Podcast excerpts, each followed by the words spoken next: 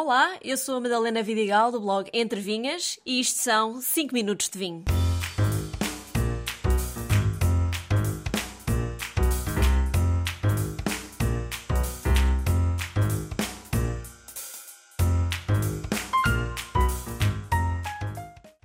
Já vos expliquei antes todo o ciclo da videira, mas falta contar o que se passa na adega a partir do momento em que a uva entra até que o vinho sai, já em garrafa. Para este episódio abri uma garrafa de Quinta de Lourosa branco, feito com arinto, avesso e loureiro. Esta quinta no vinho verde está cheia de flores e árvores de fruto por todo o lado e talvez por isso encontre aqui aromas de jasmim ou flor de laranjeira.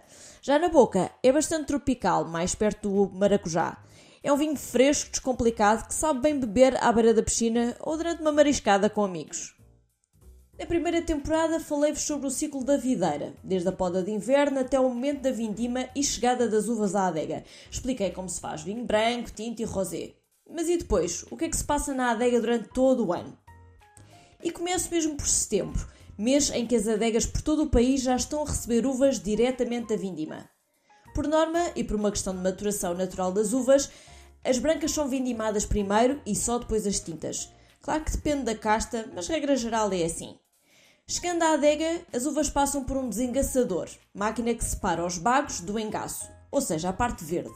O engaço separa-se acima de tudo porque pode dar sabores muito amargos ao vinho e taninos demasiado fortes.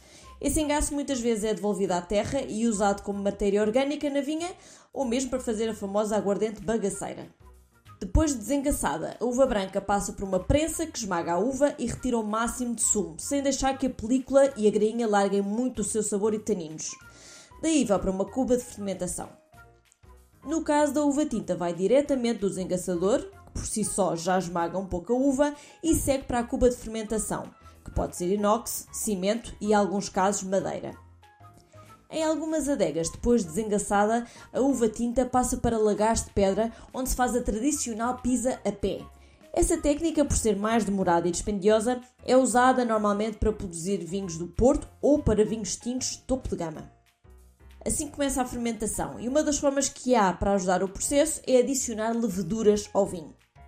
A fermentação é controlada através de temperatura, isto é, sistemas de refrigeração inseridos nas cubas. E porquê? Porque o processo químico de transformação do açúcar das uvas em álcool faz aquecer o mosto e acelera a fermentação. E não é isso que se quer, quer-se tempo para as uvas desenvolverem as suas características aromáticas e de sabor. Para saber se o mosto já transformou o açúcar em álcool, faz-se medição da densidade do líquido. Esta medição é feita diariamente, mais do que uma vez por dia, com um aparelho assim semelhante a um termómetro chamado densímetro. Ainda nesta altura são feitas remontagens, nomeadamente do vinho tinto, porque a densidade do líquido e das massas, isto é, películas e grinhas, é diferente, é natural que o líquido fique por baixo e as massas subam à superfície. As montagens servem para, com a ajuda de bombas, puxar o líquido de baixo para cima e constantemente manter ambas as partes sempre úmidas e em contacto. Isto ajuda a extrair cor e aromas das uvas. Ao fim dos dias terminam as remontagens e está na altura de separar o líquido das partes sólidas. Aí o vinho é retirado para outra cuba e as massas que sobram são prensadas para extrair um pouco mais de vinho. Isto nos tintos, porque nos brancos, como se lembram, foram prensados logo no início.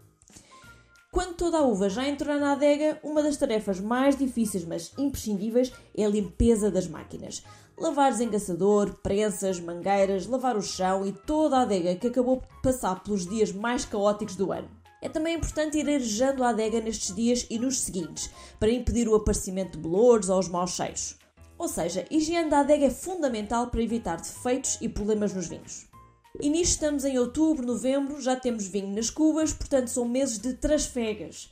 Trasfega é o ato de transitar o vinho de um local para outro e serve essencialmente para separar o vinho das borras que se depositam no fundo da cuba ou da barrica. Neste processo de trasfega, ou mesmo com a evaporação natural do álcool, é normal que se perca algum vinho. Por isso, outra tarefa importante durante o ano na adega é atestar os diferentes depósitos com mais vinho, para que haja o mínimo de superfície de contacto com o oxigênio. Chega então o momento em que o enólogo decide o futuro do vinho, se mantém as monocastas que tem em cada depósito ou faz um blend. Se têm dúvidas sobre este tema, voltem lá ao primeiro episódio desta temporada, onde eu explico toda a diferença entre blend e vinhos monocasta. Em março, os primeiros vinhos estão prontos a sair. Falo essencialmente de brancos leves, que ao fim de cerca de 6 meses estão perfeitamente bons para consumir. Neste momento, engarrafam-se e rotulam-se alguns vinhos. Haverá outros vinhos que se engarrafam por esta altura, mas ainda ficam mais uns meses em garrafa a estagiar antes de consumir.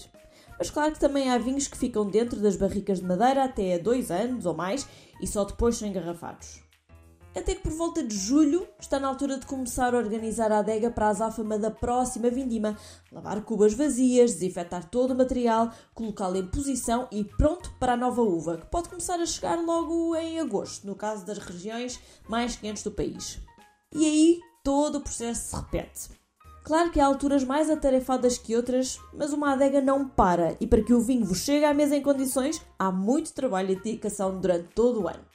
Um brinde a todos e até ao próximo episódio.